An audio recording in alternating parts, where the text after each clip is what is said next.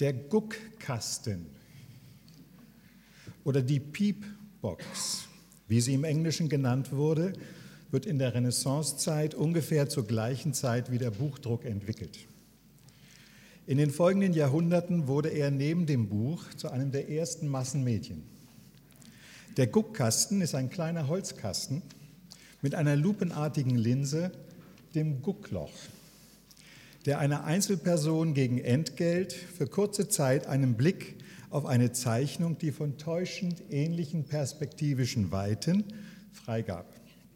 Zu dieser Zeit gab es für das einfache Volk beinahe nur in Kirchen Bilder zu sehen. Und das neue räumlich darstellbare Sehen der Renaissancezeit setzte die Betrachter in Erstaunen. Schon damals wurden die Sinne nicht nur über den Sehsinn gereizt. Der Guckkästner, wie man den Betreiber des Guckkastens nannte, intensivierte die Schaulust, indem er parallel die Geschichte erzählte, die das Bild darstellte. Ab Mitte des 18. Jahrhunderts waren die Guckkästen sehr verbreitet und vom Jahrmarkt nicht mehr wegzudenken. Jetzt waren sie größer, mobiler, hatten Räder bekommen und mehrere Menschen konnten durch Gucklöcher in verschiedener Höhe gleichzeitig die Zeichnungen betrachten. Guckkästen enthielten Bilder, beispielsweise von Landschaften, Städten, Kathedralen, biblischen Geschichten. Dem Blick eröffnete sich das Ganze. Eine vollständige kleine Welt, wie zum Anfassen nahe. Und Menschen, die so etwas noch nie zu sehen bekommen hatten, waren überrascht und gerieten ins Staunen. Und wie könnte es anders sein? Die Guckkästen enthielten auch erotische Bilder.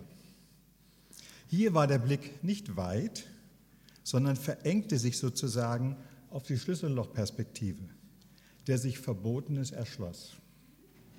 Schamschranken wurden so überwunden.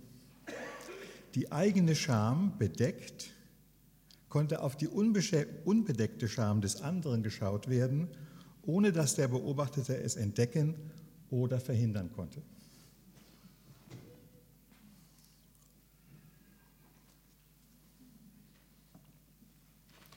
Später im viktorianischen England, diese Erkenntnisse verdanke ich Johannes Billstein, waren die Mutoskope beliebt. Auch diese Kästen standen auf dem Jahrmarkt. Beworben wurden sie mit dem immer gleichen Hinweisschild What the Butler Saw. Während man in den Kasten hineinschaute, drehte man eine Kurbel und bekam schnell hintereinander Fotodrucke von sich entblößenden oder sich liebenden Personen zu sehen. Die Beobachtungen des Butlers gewährten dem Betrachter Einblick in ein mehr oder weniger pornografisches Daumenkino. In dem Hinzufügen der imaginären Person des Butlers wurde bereits zu jener Zeit die Pornografie nicht nur dargeboten, sondern inszeniert. Es war schon damals so. Das eigene Schamgefühl spricht auf Bilder an.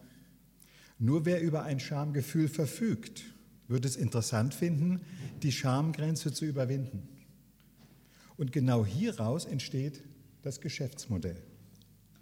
Geld wird für die Erregung mit Verletzung und Übertretung der eigenen Schamgrenzen bezahlt. Auf inszenierten, anstößigen, das heißt unsere Scham anstoßenden Bildern, tun Menschen so, als würden sie nicht beobachtet.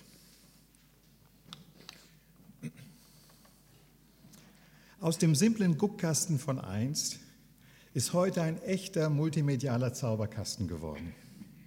Als integrales Werkzeug in einer wachsenden digitalen Welt vereint er in sich praktisch alle Erfindungen, die im Kommunikationsbereich je gemacht worden sind und stellt sie rezeptiv, produktiv und interaktiv in Schrift, Ton und Bild allen zur Verfügung. Das Internet als Katalysator der digitalen Revolution hat auch neue, leistungsfähigere Datenträger und schnellere DSL-Anschlüsse entwickelt, die dem Durchschnittskonsumenten beispielsweise die Möglichkeit geben, durch Peer-to-Peer-Vernetzung über File-Sharing einen 90 Minuten Spielfilm in fünf Minuten herunterzuladen. Eigene Datenbanken, deren Speicherplatz man früher für ein Rechenzentrum benötigt hätte, geben jedem Einzelnen heute die Möglichkeit zu einem Kinoarchiv und mehr. Ursprünglich zu militärischen und wirtschaftlichen Zwecken entwickelt, sind Medien zu Massenkommunikationsmitteln geworden, die auch dem Massenvergnügen, also dem Lustprinzip des Menschen dienen. Wie bereits in der Zeit des Guckkastens wird in unserer weitgehend zensurfreien Konsumentendemokratie, ein Begriff, den ich Gundolf Freiermuth verdanke, jedes Medium sexuellen Zwecken zur Verfügung gestellt und für sexkommerzielle Interessen genutzt. In den letzten Jahrzehnten haben Sexunternehmer auch die technische Entwicklung mit beeinflusst und selber vorangetrieben. Nachdem sich die Sexindustrie im Internet fest etabliert hat, kämpft sie zurzeit, so ist mein Eindruck, verstärkt um neue Absatzmärkte Märkte im Bereich der UMTS-Handys. Manche haben deshalb im Internet bereits eine nächste sexuelle Revolution gesehen. Der User findet eine grenzenlose, nie endende Fülle an sexuellen Reizen, die jederzeit zur Verfügung stehen. In multimedialer Vielfalt erlaubt es, an sexuellen Reizen andere oder andere an den eigenen sexuellen Reizen teilnehmen zu lassen. Das müssen Sie auf sich nehmen, dass ich immer wieder mal trinken muss. Eine beschränkende Auswirkung beobachtete John Bancroft, der frühere Leiter des Kinsey-Instituts in Bloomington, Indiana. Er berichtete von einer nie vorher dagewesenen Anzahl von Non-Respondern in seinen regelmäßig durchgeführten psychophysiologischen Untersuchungen zur sexuellen Erregbarkeit. Seine Versuchspersonen hatten offensichtlich das Internet zur sexuellen Stimulation eingesetzt. Hier scheinen Habituationsprozesse eingesetzt zu haben, die in dem Fall das Kinsey-Institut dazu gezwungen haben, ihr Versuchsprotokoll zu verändern. Diese Gewöhnung hat auf Forscher, aber auch auf die Sexindustrie einen Einfluss. Letztere kommen immer mehr unter Konkurrenzdruck, da inzwischen auch viele Laien eigene pornografische Produktionen ins Netz stellen und auf immer mehr kostenlose Pornografie zugegriffen werden kann. Die Sexindustrie, will sie sich ihre Marktanteile erhalten, wird dadurch gezwungen, pornografisches Material zu erstellen, an welches sich ihre User noch nicht gewöhnt haben. Pornografiekenner sprechen davon, dass auf höchstem technischen Niveau Sexdarsteller immer ungewöhnlichere, raffiniertere und aggressivere Skripte abzudrehen haben. Mit realer Sexualität hat das nichts mehr zu tun. Erlauben Sie mir, bevor wir auf die Internet-Sexsucht im engeren Sinne und ihr Verhältnis zur Sexsucht und zur Onlinesucht eingehen, mit der Geschichte und die Nosologie der Sexsucht zu beginnen. Im Weiteren werden wir dann auch die Pathogenese und Einordnung des Störungsbildes samt Prävalenz, klinischem Bild, Klassifikation und Diagnostik erörtern. Schon ab den ersten Anfängen der wissenschaftlichen Psychiatrie in Frankreich, Professor Pritz hat es bereits erwähnt, wird von Pinel und Esquirol die Erotomanie als syndromales Phänomen erfasst. Das Gleiche gilt auch für die wissenschaftliche Sexualforschung. Der in Wien lehrende Begründer der modernen Psychopathologie des Geschlechtslebens, Richard von Kraft-Ebing, das hörten wir auch schon, sprach 1896 in der Psychopathie, Psychopathia Sexualis, dem ersten Lehrbuch der Sexualwissenschaft überhaupt, in diesem Zusammenhang von sexueller Hyperästhesie. In der ersten Folie sehen Sie, dass das Thema in den letzten 100 Jahren doch immer wieder beschäftigt hat. An der Auflistung der verschiedenen Begrifflichkeiten in dieser Folie lassen sich auch die unterschiedlichen Auffassungen zur diagnostischen Einordnung dieses Phänomens erkennen. Als Beispiel sehen Sie, in den 80er Jahren gab es eine, einen Streit, einen wissenschaftlichen Streit zwischen der Richtung um Kahns, ist es jetzt Sexual Addiction, sexuelle Sucht, oder ist es eben eine, ein Zwang, eine Sexual Compulsion, oder handelt es sich um eine Störung der Impulskontrolle Bart und Kinder 1987?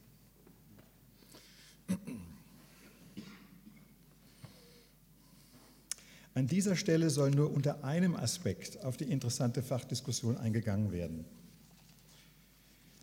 Bereits 1962 hat, das Hamburg, hat der Hamburger Sexualwissenschaftler Hans Giese den süchtigen Verlauf bei sexuellen Perversionen sehr genau beschrieben. Er charakterisierte ihn als einen Verfall an die Sinnlichkeit mit periodisch wiederkehrenden, außerordentlich dranghaften sexuellen Impulsen, mit ausufernden Fantasien sowie Promiskuität und Anonymität und abnehmendem Befriedigungswert trotz zunehmender Häufigkeit. Er beobachtete dabei die frappierende Ähnlichkeit zu bekannten Dependenzformen wie von Alkohol oder Drogen. Hans Giese, ein Zitat, das süchtige Erleben orientiert über die Qualitäten einer sexuellen Handlung, gleich ob äußerlich normal oder abnorm. Jedenfalls ist eine sexuelle Handlung als Perversion zu bezeichnen, wenn sie das Ziel süchtigen Erlebens darstellt. Zitat Ende. Damit arbeitete Giese die süchtige Empfindung als das Kennmerkmal des Pathologischen heraus, dem sich die Art der sexuellen Betätigung nachordnet.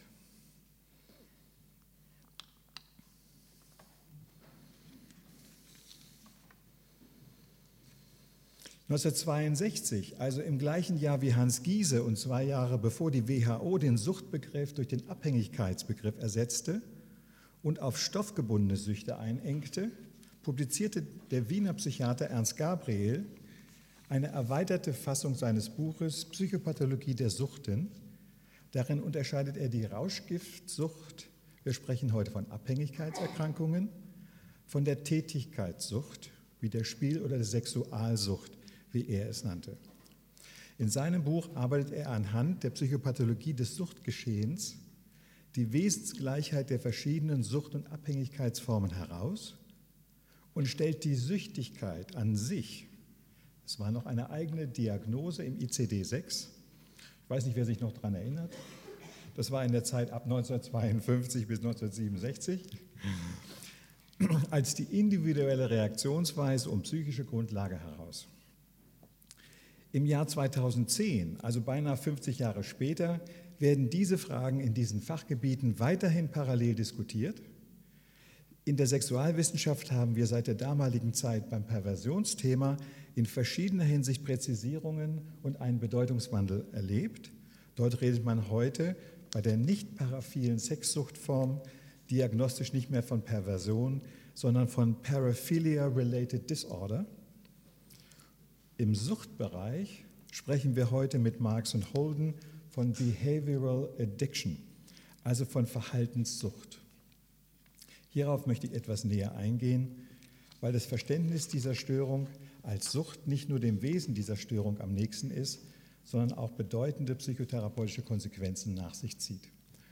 Sie sehen hier noch in dieser zweiten Folie, ähm, habe ich einfach einen Teil jeweils mal zu. Es gibt ungefähr noch die doppelte Anzahl der Begrifflichkeiten, wie sie jetzt hier dargestellt sind, zu dem Thema. Das heißt, es hat immer wieder die, die Menschen beschäftigt, es hat auch immer wieder die Forscher beschäftigt. Es ist Teil der klinischen Arbeit von jedem Forscher, äh, von jedem, der in der Klinik tätig ist, der im klinischen Bereich tätig ist. Aber man hat sich immer wieder Gedanken drum gemacht, wie ist es jetzt eigentlich einzuordnen, wie genau soll es eigentlich benannt werden.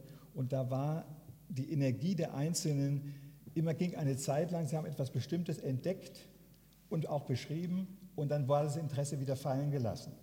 Und es hat es nie so weit gebracht, dass es dann tatsächlich auch eine eigenständige Kategorisierung belangt hat, zum Beispiel äh, im DSM.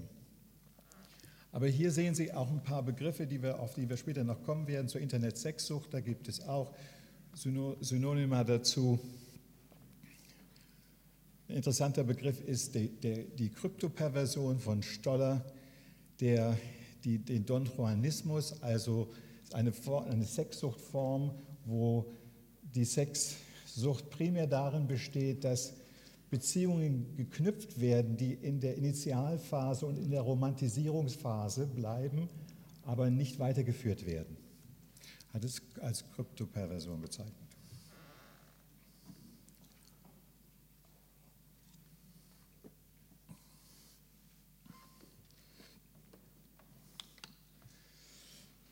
Alles, was Genuss bereitet, wir kommen zur Verhaltenssucht, kann auch süchtig machen. Das Konzept der Verhaltenssüchte, die leider 2008 verstorbene Frau Grüßer, sprach von exzessiv belohnendem Verhalten in einer pathologischen Funktion, konnte zeigen, dass stoffgebundene Abhängigkeiten von Alkohol oder Drogen sowie nicht stoffgebundene Süchte wie das pathologische Glücksspiel, die Computersucht oder die Sexsucht einen ähnlichen Mechanismus im Gehirn triggern. Ein kurzer Exkurs in die neurophysiologischen Grundlagen macht die Zusammenhänge deutlich. Im inneren Kerngebiet des Telencephalons, welches zum Mittelhirn gehört, wurde bekanntermaßen ein hereditären und geschlechtsbedingten Einflüssen unterliegendes Belohnungssystem im Kerngebiet des Nucleus accumbens lokalisiert. Dieses besitzt aufsteigende Verbindungsbahnen zum limbischen System und zum präfrontalen Kortex.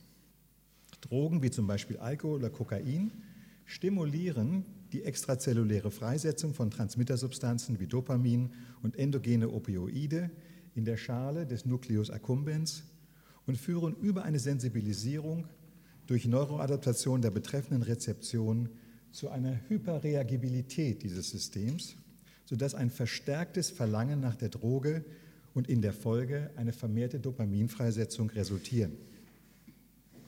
Mit der Zeit überfluten bildhaft gesprochen die Menge der ausgeschütteten Neurotransmitter die betroffenen Regelkreise, sodass Veränderungen und Dysfunktionen dieses Belohnungssystems auftreten.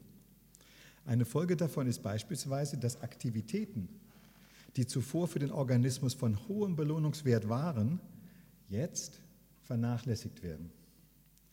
Da mit der Zeit die Steuerungsfähigkeit des Menschen, lokalisiert im präfrontalen Neokortex, nur noch schwer das starke Verlangen aus den ontogenetisch alten Hirnabschnitten des Mittelhirns unterbinden kann, sprich Kontrollverlust, sprach Alan Leschner, der frühere Direktor des National Institutes of Drug Abuse, von Sucht als einer Art Gehirnkrankheit, in deren Folge es zu einem Hijacking of the Brain kommt. Dieses entwicklungsgeschichtlich alte Belohnungssystem kann durch substanzielle Suchtstoffe aktiviert werden, aber ebenso genauso durch instinktgekoppelte Überlebensfunktionen wie Essen und Sexualität. Bei diesen stoffungebundenen Süchten wird die süchtige Entwicklung nicht durch einen Suchtstoff, sondern durch eine stimmungsverändernde Erfahrung hervorgerufen. Da am Sexualverhalten des Menschen dieselben Neuromodulatoren im gleichen neuronalen Netzwerk wie bei substanzabhängigen Süchten beteiligt sind, ist wahrscheinlich auch die Sexsucht hier einzureihen. Diese letzte Formulierung verdanke ich einem unveröffentlichten Manuskript von Frau Grüßer, die mir das zugeschickt hatte. Wir hatten vor, eine gemeinsame Publikation zu dem Thema zu machen. Und in dem Prozess war, in diesem Prozess äh, ist sie leider verstorben. Also bevor es so weit kam. Ich komme jetzt zur Cybersexsucht im engeren Sinne. Putnam hat ein Modell zur Internetsexsucht vorgelegt, die dieser Anschauung von den Verhaltenssüchten Rechnung trägt und unter Einbezug lerntheoretischer Ansätze ein Bild der Pathogenese dieser Störung entwirft. Auf dem Boden einer biologischen Vulnerabilität, beispielsweise durch abweichende Testosteron- oder Serotoninspiegel oder auch als Vulnerabilität die sich im Rahmen einer körperlichen, sexuellen, familiären oder sozialen Traumatisierung ausgebildet hat, kommt es zu einer besonderen Sensibilisierung gegenüber sexuellen Reizen.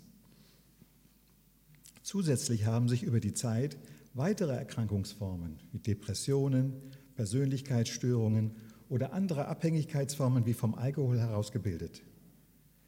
Internetsex ermöglicht dann aversiven Reizen wie Einsamkeit, Kränkung, Depressivität, Berufsstress, Langeweile und so weiter zu entgehen. Hier findet also eine operante Konditionierung statt, die über die Reizintensivierung und Reizverlängerung dem Geschehen einen prozesshaften, süchtigen Verlauf gibt. Mit der Zeit und Übergewöhnung verbindet sich nach und nach die Aussicht auf sexuelle Erregung mit dem Computer selber bzw. mit dem Internet. Es findet also zusätzlich zur Operantenkonditionierung eine klassische Reizreaktionskonditionierung statt. Ein zuvor neutraler Reiz wie ein Computer oder das Internet löst jetzt die Aussicht auf eine sexuelle Erregung aus. Diese Einsichten helfen uns bei der Einordnung des Störungsbildes. Unser Basismodell der klassischen Konditionierung, der Pavlovsche Hund, entwickelte die Hypersalivation zwar wegen der Glocke, aber er war nicht glockensüchtig. Seine Anreizmotivation war das Fressen.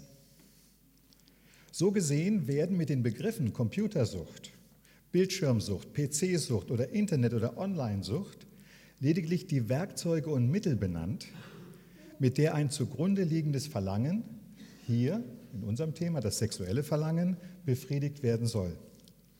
Nicht der Computer oder das Internet macht süchtig, sondern seine besonderen Anwendungsmöglichkeiten. Deshalb ist aus meiner Sicht her gesehen die Internet-Sexsucht lediglich als eine moderne Ausprägungsvariante der Sexsucht anzusehen, die allerdings ihre Besonderheiten aufweist.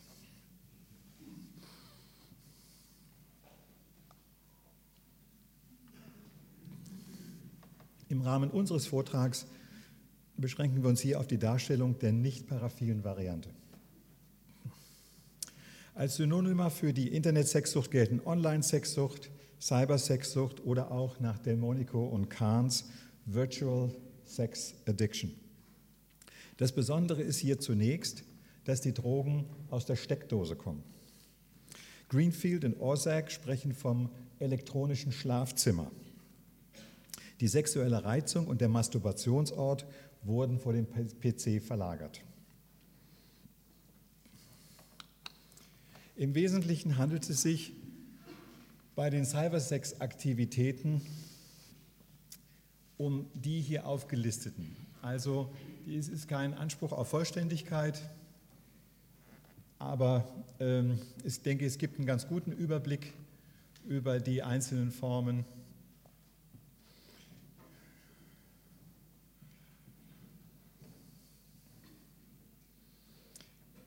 Ich denke, hier wurde auch heute Morgen, auch insbesondere im ersten Vortrag, ja auch einiges über die Inhalte dazu gesagt. Ich weiß nicht, ob es jetzt Sinn macht, da auf die einzelnen genau einzugehen. Sie können es ja auch lesen.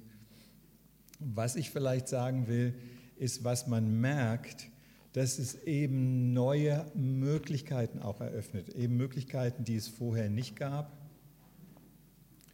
Als Beispiel den Campsex, wie man sich gegenseitig bei der Masturbation beobachtet, ist etwas, was undenkbar gewesen wäre vor dem interaktiven Internet.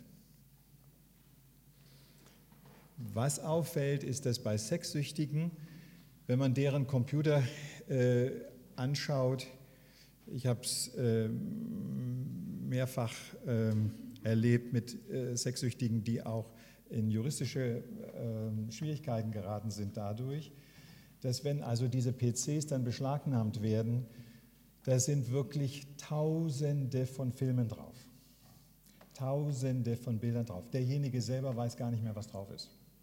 Und eine der Ängste ist, wenn dann tatsächlich der Staatsanwalt das be, äh, be, beschlagnahmt ist, oh, ist da, könnte da nicht auch ein, ein Film sein, oh, wo jemand unter 18 wie, also ich weiß es nicht mehr genau.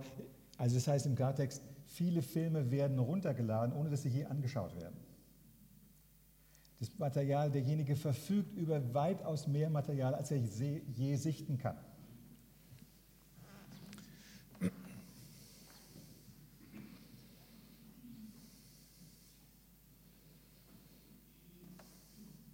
Ja. Vorhin haben wir schon die vier Basiskriterien gehört der Internet Addiction nach Block. Die spare ich mir jetzt. Da ging es um, also dies ist, äh, da geht es nicht um die, das geht es um Internet Addiction Kriterien, nicht um Internet Sex Addiction Kriterien. Trotzdem gelten sie für beiden. Da geht es also um den exzessiven Gebrauch die Entzugssymptome, die Dosissteigerung und die negativen Auswirkungen über die Zeit. Wir kommen zur Prävalenz. Zur Erfassung der Prävalenz wurden bisher zwei Wege beschritten. Die Online-Sexsucht ist ja nicht nur eine Variante der Sexsucht, sondern auch der Online-Sucht.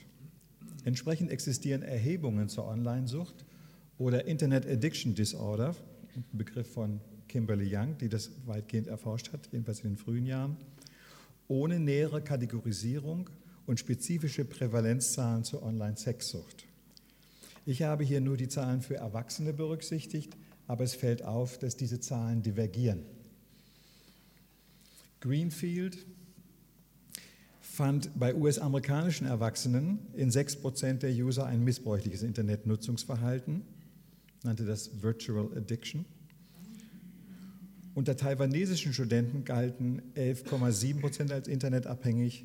In Deutschland wurden Zahlen von 3,2 bzw. 4,6% erhoben. In Norwegen wurde eine Prävalenz von 1% festgestellt mit einer Risikogruppe von 5,2% Diese Untersuchung ist insofern erwähnenswert, da hier die Prävalenz nach Altersgruppen berechnet wurde. Die höchste Quote der Internetabhängigkeit erreichten in dieser Studie junge Männer zwischen 16 und 29 Jahren mit 4,1 Prozent bzw. 19 Prozent in der Risikogruppe, gefolgt von den 30 bis 39-Jährigen mit 3,3 respektive 10,7 in der Risikogruppe. Die Vergleichbarkeit der erhobenen Daten wird unter anderem erschwert durch die verschiedenen Erhebungsverfahren und Instrumente sowie durch unterschiedliche Populationen und Einschlusskriterien.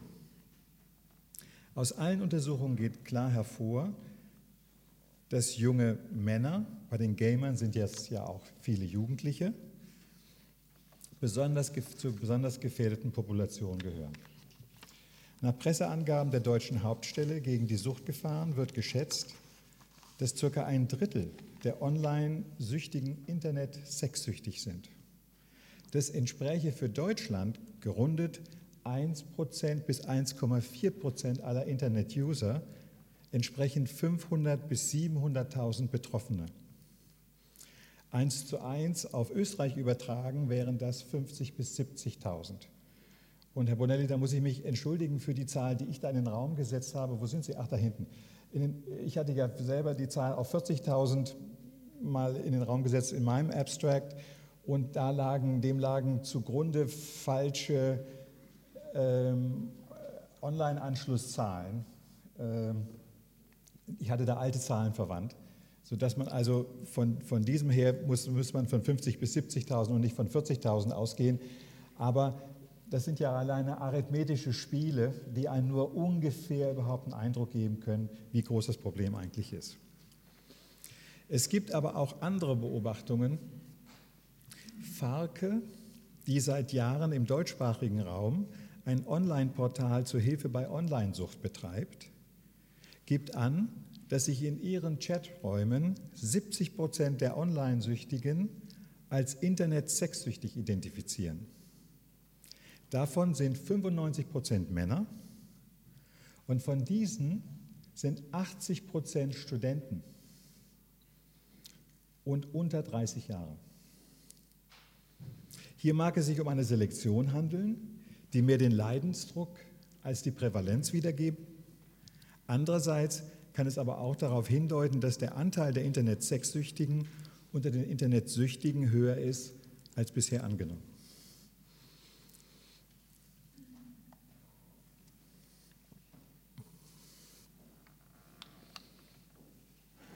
In einer online-sexsüchtigen, in einer online-sexsucht-spezifischen Studie fand Cooper et al. 1999 heraus, dass 8,3 Prozent der User in den USA, die sich mehr als elf Stunden pro Woche im Internet mit Sex stimulierten und sich dadurch um zwei Standardabweichungen vom Durchschnittskonsum aller Probanden unterschieden, Probleme in anderen Lebensbereichen hatten. Als Folge dieser Untersuchung definierten Cooper und Delmonico und Burg 2000 die Internet-Sexsüchtigkeit mit einem Doppelkriterium. Erstens mehr als elf Stunden pro Woche sexuelle Stimulation über das Internet und zweitens erhöhte Werte auf der Kalichmann Sexual Compulsivity Skala und errechnete in dieser Studie einen Prävalenzwert von 6 Prozent. Die Kalichmann Sexual Compulsivity Skala ist die einzige Skala in dem Bereich, die erfasst nicht Internet-Sexsucht spezifisch, sondern die äh, erfasst Internetsucht, äh, äh, Sex, die erfasst Sexsucht, aber ist die einzige äh, methodisch einwandfreie Fragebogenverfahren, was wir bisher haben, was also ursprünglich mal an äh, homosexuellen AIDS-erkrankten Männern erprobt wurde, aber dann ausgedehnt wurde auch auf die heterosexuelle Population und von auf Männer und auf Frauen und sich überall validieren konnte. Die Studie replizierte er 2004 mit über 7000 Teilnehmern und kam zu einem ähnlichen Ergebnis. Diesmal gaben 9,2 Prozent der Teilnehmer an, dass ihr sexuelles Verhalten im Internet außer Kontrolle geraten war. Das erhöhte Problem mit der Sexsucht in den USA in Rechnung stellend, Coleman schätzt die Prävalenz der Sexsucht auf 5%, Patrick Carnes auf 6% der Gesamtbevölkerung, stehen diese Zahlen damit ungefähr im Einklang. Sie kontrastieren aber deutlich mit Greenfields Zahlen, der insgesamt eine Online-Süchtigkeit in den USA von 6% festgestellt hatte. Da die Anzahl der Teilnehmer im World Wide Web von Tag zu Tag weiter wächst, das Web sich weiter verändert und ständig neue Populationen hinzukommen, werden wir neben den bereits beschriebenen methodischen Problemen auf valide und stabile Zahlen wahrscheinlich noch eine ganze Weile warten müssen. Al Cooper, was macht, die, was macht das Internet für Sex-User so interessant? Al Cooper hat die AAA-Engine des Internets hervorgerufen, die das Netz für sexuelle Aktivitäten so attraktiv macht. Access, Affordability und Anonymity. Das bedeutet, es ist leicht, sofort und immer zugänglich, erschwinglich und anonym oder genauer gesagt scheinbar anonym. Diese scheinbare Anonymität minimiert die Furcht vor Entdeckung, Hemmschwellen werden herabgesetzt, was zur Enthemmung beitragen kann. Nach Schneider und Weiß kommen noch drei weitere Faktoren hinzu. Das Netz ist geheim, sicher und normalisiert eigene sexuelle Empfindungen. Das alles entfaltet im Mensch im Menschen ihre Wirkung. Durch die jederzeit zugängliche, massenhaft verbreitete und kostenfreie Pornografie haben die Probleme, die daraus entstehen können, auch die Schlafzimmer erreicht. Eheberatungsstellen pro Familie und Sexualberatungsstellen in Deutschland werden verstärkt in Anspruch genommen. Die Sexualität hat sich empirisch belegt tendenziell aus dem Schlafzimmer zurückgezogen und ins Arbeitszimmer begeben. Manchmal wird es sich um Partnerprobleme im Sinne einer Dreiecksbeziehung mit dem virtuellen Sexraum handelt, handeln. Darüber haben wir ja heute Morgen schon gehört. Manchmal aber auch um Suchtprobleme im engeren Sinne.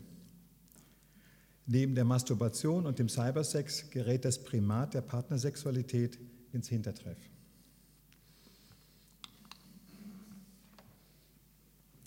Eine US-amerikanische Studie aus dem Jahr 2000 mit 9.265 Internetnutzern ergab im Bereich Cybersex drei User-Kategorien.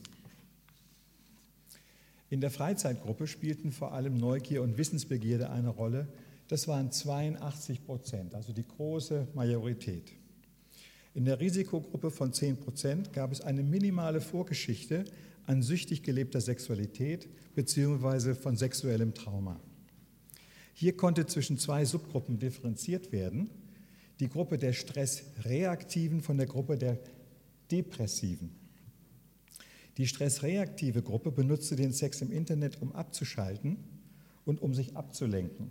Die depressive Subgruppe kompensierte damit Selbstwertzweifel und Einsamkeitsgefühle und war manchmal überhaupt erst über Sex in der Lage, ein intensives Gefühl zu erzeugen. In der Gruppe der Sexsüchtigen, das war also jetzt hier eine Prävalenzzahl von 6 Prozent, stellte die Online-Betätigung einfach eine Erweiterung der bisherigen süchtigen Betätigungen dar. Der Fantasiesex, suchende Sexsüchtige findet im Netz jegliche Pornografie. Der Don Juan nutzt das Internet als Partnerbörse. Der Bordellbesucher erfährt über das Internet, welche Sexarbeiterin heute anwesend ist. Und Reisende können anonyme sexuelle Treffpunkte in anderen Städten und Ländern über das Internet erfahren.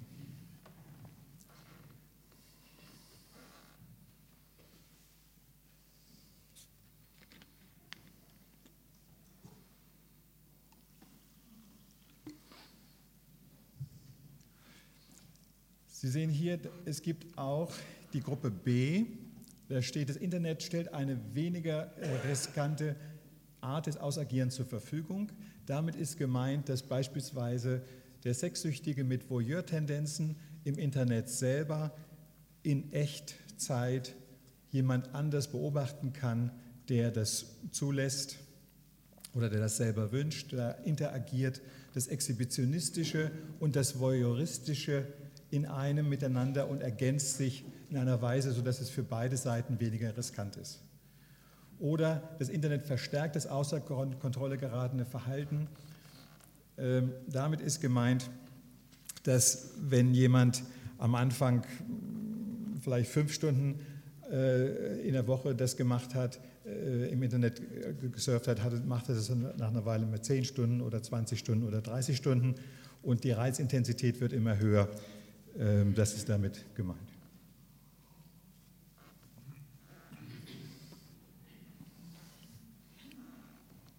Zu der letzten Kategorie kommt nachher ein Fallbeispiel.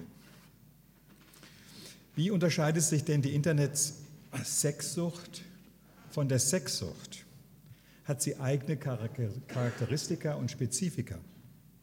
Die ständig verfügbaren sexuellen Online-Reize stellen eine ständige Versuchung für einen bestimmten vulnerablen Personenkreis dar. Wie sagte ein Betroffener, früher musste ich immer bis nachts auf bestimmte Sendungen im Fernsehen warten, jetzt geht es jederzeit. Auch sind durch das Internet neue Formen der sexuellen Reizung entstanden. Camsex, Sextalk und Voyeurmöglichkeiten sind Beispiel dafür. Die klinische Praxis zeigt, dass durch die Internet-Sexsucht eine neue Ausprägungsform mit akzeleriertem Suchtverlauf entstanden ist. Waren es in den frühen Jahren meiner klinischen Tätigkeit vorwiegend Männer ab Ende 30, die eine psychotherapeutische Behandlung wegen Sexsucht suchten, sind die Internet-Sexsüchtigen heute junge Männer etwa zwischen 23 und 30. Da decken sich meine Beobachtungen mit denen von der Frau Farke also Männer, die seit ihrer Jugendzeit Zugang zur Internetpornografie hatten, die unter ihren suchtbedingten, eingeschränkten Arbeits- und Beziehungsfähigkeit leiden und weit unter ihren Fähigkeiten leben.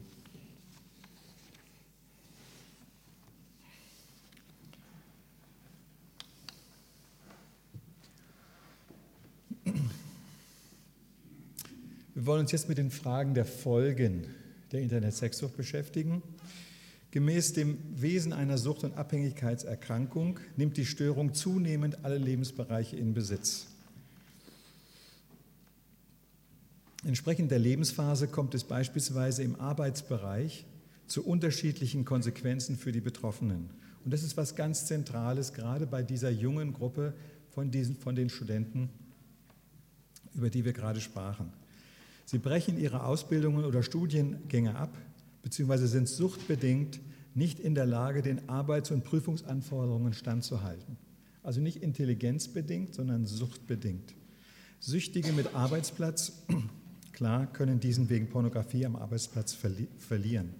41 Prozent der Arbeitnehmer, die in den USA wegen nicht dienstlicher Verwendung des Computers am Arbeitsplatz abgemahnt wurden, waren durch ihr Surfen auf Seiten mit sexuellen Inhalten aufgefallen. Ich erwähne vielleicht mal den Fall eines zu dem Zeitpunkt 35 Jahre alten Mannes, der mich aufgesucht hatte, der in einer Behindertenwerkstatt arbeitete. Ich hatte eigentlich so im Gespräch mit ihm das Gefühl, er ist genauso intelligent wie ich auch, der könnte gut im Leben stehen, der könnte seine Sachen gut hinkriegen. Der war in der Behindertenwerkstatt. Warum? Weil er drei Lehren abgebrochen hatte und weil er fünf Arbeitsplätze verloren hatte. Und zwar immer mit dem gleichen Ritual. Er ist am Wochenende in eine, in eine, in eine Video, Videothek gegangen, hat sich 20 Pornografiefilme gekauft und hat sich dann eine Woche eingeschlossen mit diesen Filmen. Und dann war es ihm egal, ob er zu dem Zeitpunkt in Ausbildung war oder ob er einen Arbeitsplatz hatte oder ob eine Prüfung anstand. Die Reize, die sexuellen Reize, die Lust darauf, die Erwartung, was da kommen wird, haben alles andere überdeckt. Und wie das in unserem System so ist, es geht dann so langsam bergab und dann wird ihm halt nichts mehr angeboten, dann ist er auch zu alt für eine Lehrstelle und dann ist er auch noch dafür zu alt und so und so. Und das kommt auch nicht mehr in Frage. Und zum Schluss war er in der Behindertenwerkstatt. Der Grund, wieso er mich dann aufsuchte, war seine erste Freundin. Und da merkte er, dass es noch was anderes gibt.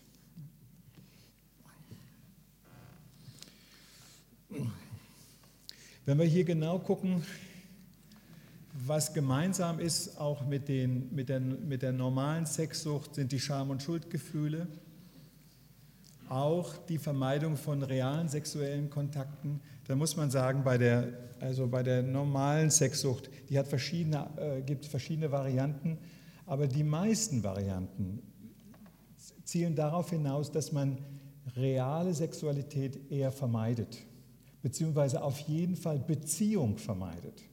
Es sind alles Formen von beziehungsvermeidender Sexualität. Deshalb passt auch das Angebot der anonymen Sexualität so gut da hinein.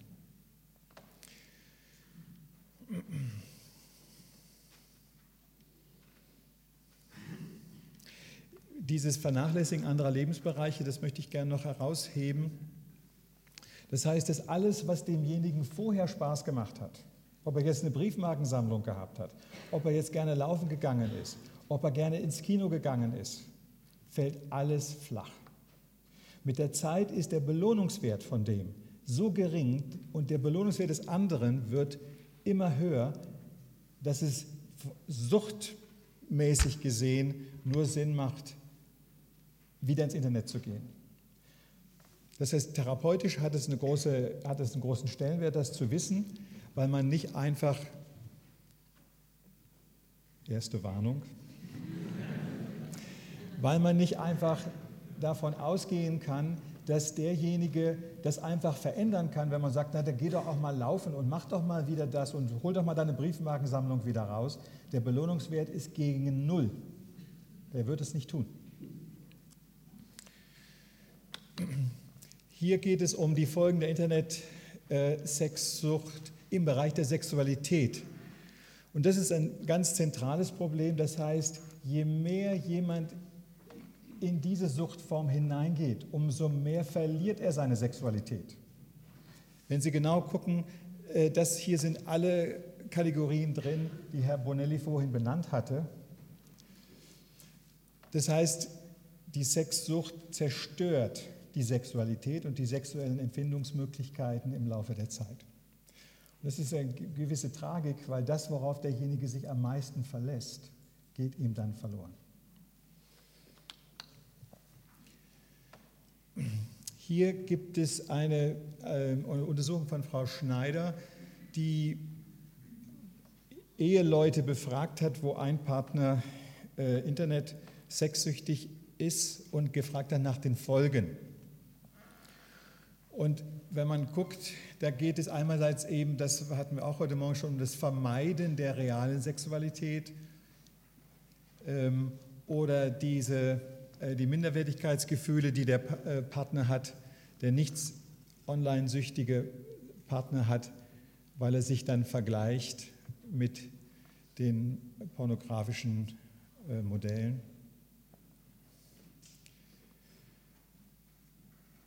Es ist etwas, was massiv eingreift in die Partnerschaft und was zu einer, so kann man es vielleicht aufsummieren, was die, was die Sexualität zunehmend aus der Beziehung herausnimmt und denjenigen zunehmend vor das vor seinen PC führt, beziehungsweise zu seinen Aktivitäten, die er da, äh, die er da macht. Hier wurden Kinder befragt. Was sind denn die Auswirkungen? Die Eltern wurden befragt nach dem, wie sie so sehen, was, was sind denn die Auswirkungen auf die Kinder. Und da sind viele Kategorien, die damit zusammenhängen, dass die Kinder, ohne dass die Eltern das wollen, Zeuge werden davon. Entweder indem sie was mithören oder indem sie ähm, zufällig hineinkommen, während äh, der Internetsexsüchtige masturbiert oder dass sie im Computer zufällig entdecken, die ganzen Seiten, was da war. Also dass nicht nur der Partner den Verlauf entdeckt, sondern eben auch, äh, sondern eben auch die Kinder. Eine, ähm, ein interessanter Gedanke ist auch dabei, dass es das Risiko erhöht, später selber Pornografie zu konsumieren. Ich weiß nicht genau, wie wissenschaftlich das, ähm, diese Folgeerscheinung erarbeitet wurde. Jedenfalls wird es da äh, berichtet aus einer Gruppe eben von 70, äh, von 70 äh, Paaren und deren Kindern, dass das eben erhöht war. In eine andere Arbeitsgruppe, die aber in eine ähnliche Richtung geht, hat sich damit beschäftigt, was passiert denn, wenn die Kinder das dann mitbekommen und wenn die das, mit, wenn die das erzählt bekommen. Ja, was ist denn los zwischen den Eltern? Was ist denn passiert? Ähm, wie, ähm, wie kommt denn das, dass ihr euch nicht mehr so gut versteht? Was ist denn? Und die werden eingeweiht. Und da entstehen so Reaktionen wie Wut, eben über den Schmerz, den das Sexverhalten in der Familie an, angerichtet hat, oder Beschämung Schuldgefühle, eigene Schuldgefühle. Kinder fühlen sich schuldig und denken, es liegt wahrscheinlich an mir, weil ich so schlechte Schulnoten nach Hause gebracht habe oder weil ich gestern wieder den Mülleimer nicht rausgebracht habe. Da entsteht auch eine gewisse Verwirrung. Und was wir natürlich ja auch alle kennen, ist ein sich kümmern um den nicht süchtigen Elternteil. Aber auch die Erleichterung, dass es endlich, was so spürbar im Raum gewesen ist, endlich da sein kann.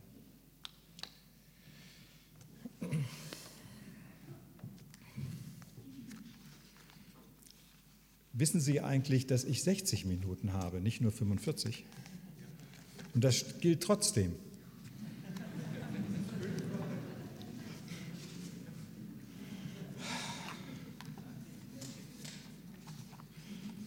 Meine Damen und Herren. Eine profunde Studie zum Verhältnis von Onlinesucht und Internetsexsucht wurde von Merkerk aus Rotterdam veröffentlicht. Seine Untersuchung versuchte herauszufinden, welche Anwendungsformen des Internets überhaupt ein Suchtpotenzial aufweisen. Dafür erfasste er an zwei Messzeitpunkten innerhalb eines Jahres die unterschiedlichen Online-Nutzungsarten seiner Probanden und deren Nutzungsdauer. Aufgrund eines Fragebogens, mit der er die allgemeine Online-Süchtigkeit seiner Probanden erfasste, verglich er die elf Nutzungsformen an beiden Messzeitpunkten untereinander, aber auch die einjährige Verlaufsebene. Seine wichtigsten Ergebnisse kann man so zusammenfassen. E-Mailing, Downloaden und Surfen gehörten in seiner Studie zu den populärsten und zeitaufwendigsten Anwendungsformen des Internets. Es konnte aber keine Korrelation zwischen diesen Nutzungsarten und einem süchtigen Gebrauch des Internets festgestellt werden. Die Dauer der Nutzung allein sagt also noch nichts über das Süchtigkeitspotenzial aus. Finde ich eine zentrale Aussage. An beiden Messzeitpunkten erwiesen sich das Gaming und die Erotika signifikant korreliert mit dem süchtigen Gebrauch des Internets. Beim ersten Messzeitpunkt traf dies auch auf das Chatting und beim zweiten Messzeitpunkt auch auf das Dating zu. Es scheint also, dass im Vergleich dieser elf Nutzungsarten das Gaming und der Internetsex die Anwendungsformen mit dem höchsten Suchtpotenzial sind. Ist ja auch etwas, was wir durch die Prävalenzzahlen hören von jugendlichen Gamern und jetzt hier heute über die Internetsexsucht. Interessantes Nebenergebnis, wenn man das Nutzungsspektrum dieser beiden Subgruppen betrachtet, kann man jedenfalls in dieser Untersuchung schlussfolgern, entweder ist der Gamer, entweder ist der User Gamer oder Internetsexsüchtig. Er ist nicht beides gleichzeitig. Könnten wir dann nochmal mit der Folie gerade eins zurückgehen, bitte? Da kann man das sehr gut sehen. Das Internetnutzungsverhalten, das ist jetzt hier nach der Häufigkeit und nach der zeitlichen Abfolge. Man sieht so immer oben ist das Surfen und der E-Mailing ist immer so im oberen Bereich oder bei vielen jedenfalls. Und wenn man nur mal auf die Gamer gucken, sieht man, dass die Gambling machen die überhaupt nicht und Erotika machen die auch minimal und das Daten interessiert die auch nicht sonderlich. Während umgekehrt gehen wir runter, ganz runter auf die Erotika, also die interessieren sich überhaupt nicht fürs Gaming und auch fürs Gambling ist es für die nicht so spannend und E-Mailen tun die auch nicht so sonderlich. Ich finde, das ist eine äh, äh, interessante Kenntnis. Im Längsschnitt wurde ermittelt, wer beim ersten Untersuchungszeitpunkt vor allem sexuelle Reize im Internet gesucht wurde. Also nochmal, wer beim ersten Untersuchungszeitpunkt vor allem sexuelle Reize im Internet gesucht hatte, hatte ein Jahr später das höchste Risiko, das Internet süchtig zu nutzen.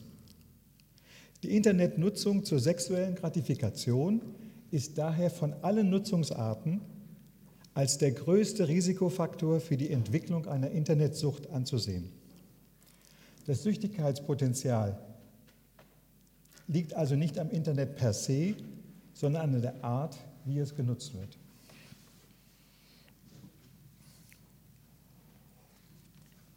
Dazu ein Fallbeispiel.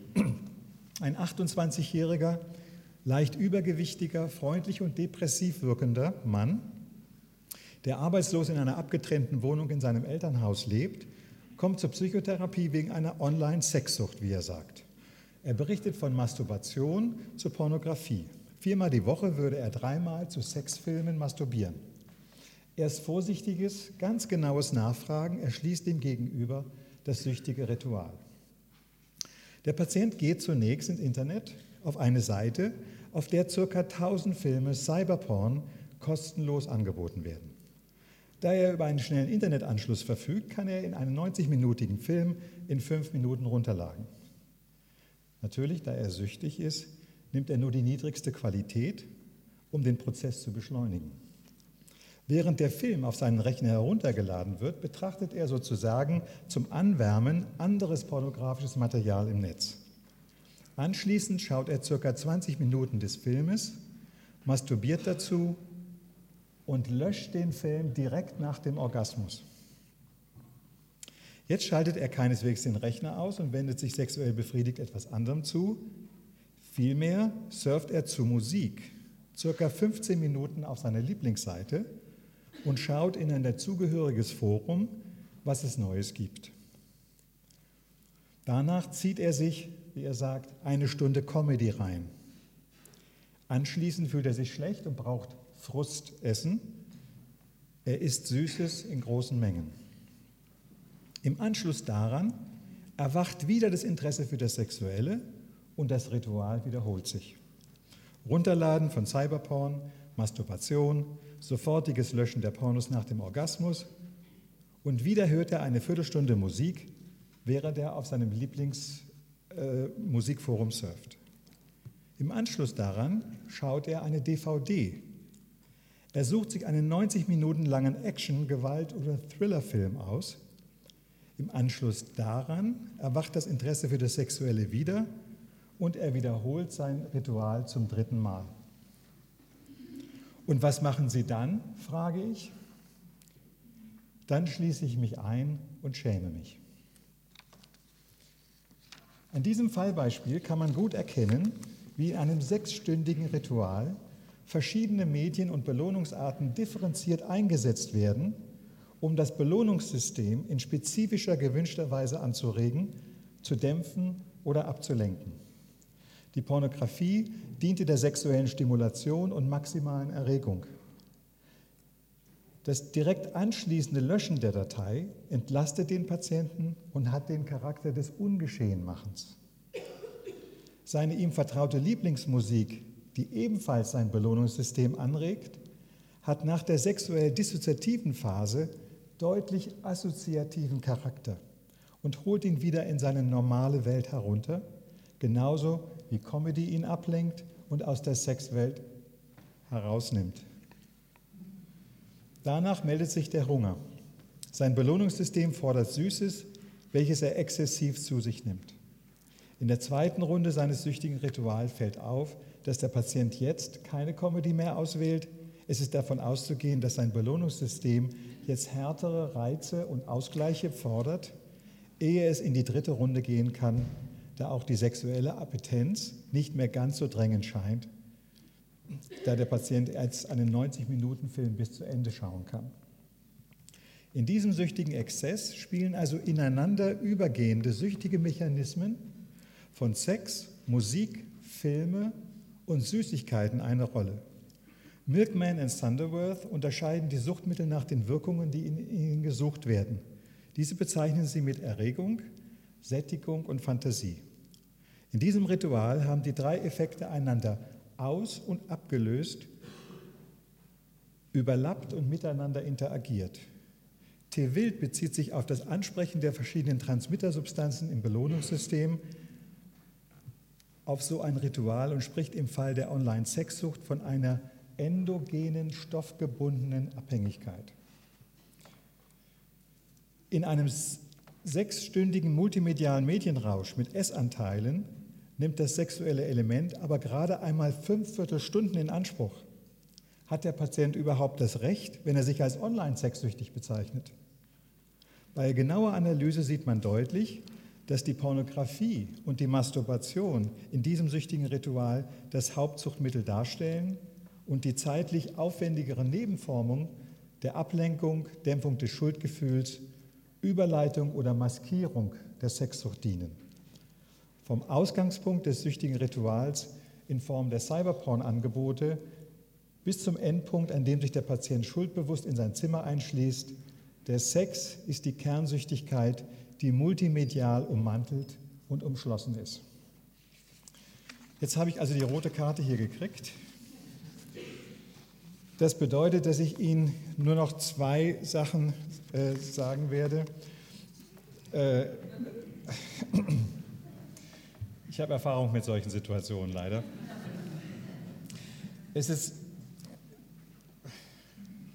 es ist so, dass von der, von der Klassifikation her haben wir, sind im Moment spannende Entwicklungen. Wir haben für das, es gibt eine erste Revision für den DSM 5, der jetzt veröffentlicht wurde.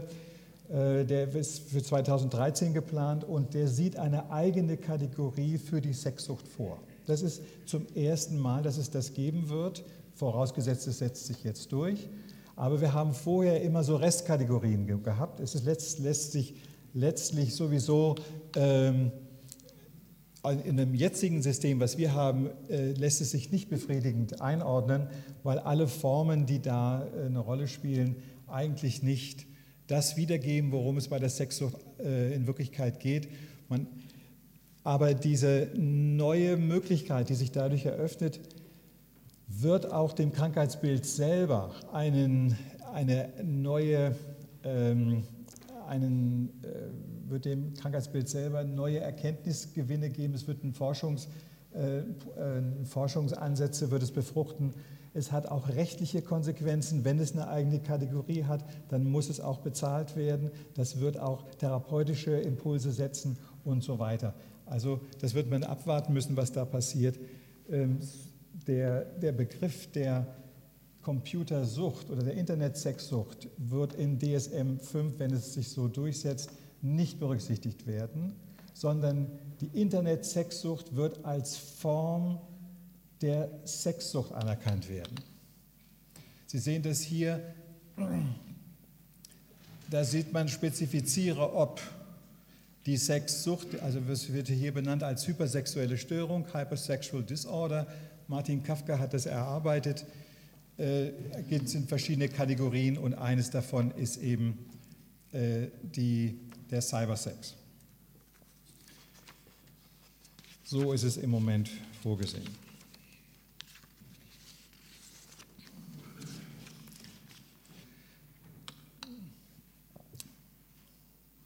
Fremdanamnese ist wichtig bei dem Thema.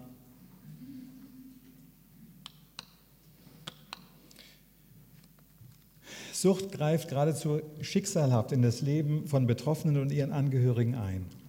Sie stellt aber auch eine Anfrage an gesellschaftliche Entwicklungen.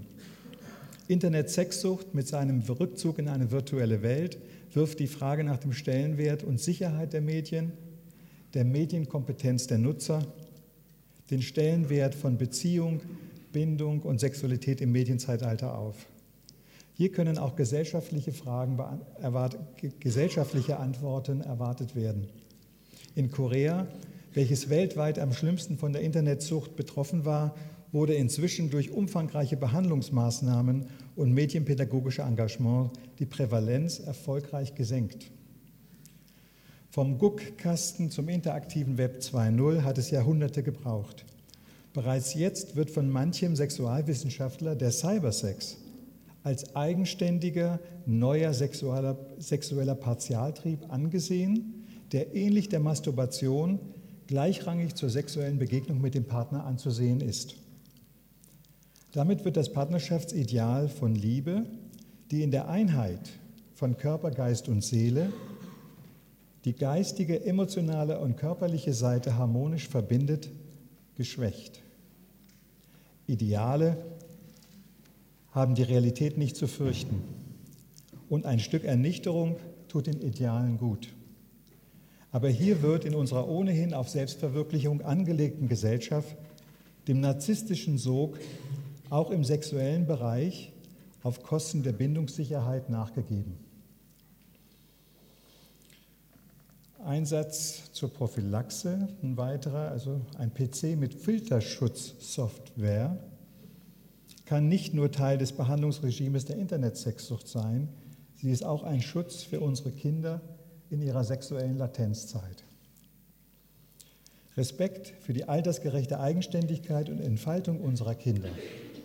Eine Zuwendung und grenzengebende, gewaltfreie Beziehung eine gesunde, nicht beschämende Sexualerziehung und eine liebevolle Erziehung, die die Bindungs- und Konfliktfähigkeit unserer Kinder unterstützt, gehört zu den besten prophylaktischen Maßnahmen, die nicht nur dem Einzelnen und seiner Familie, sondern unserer Gesellschaft als Ganzes zugutekommen werden.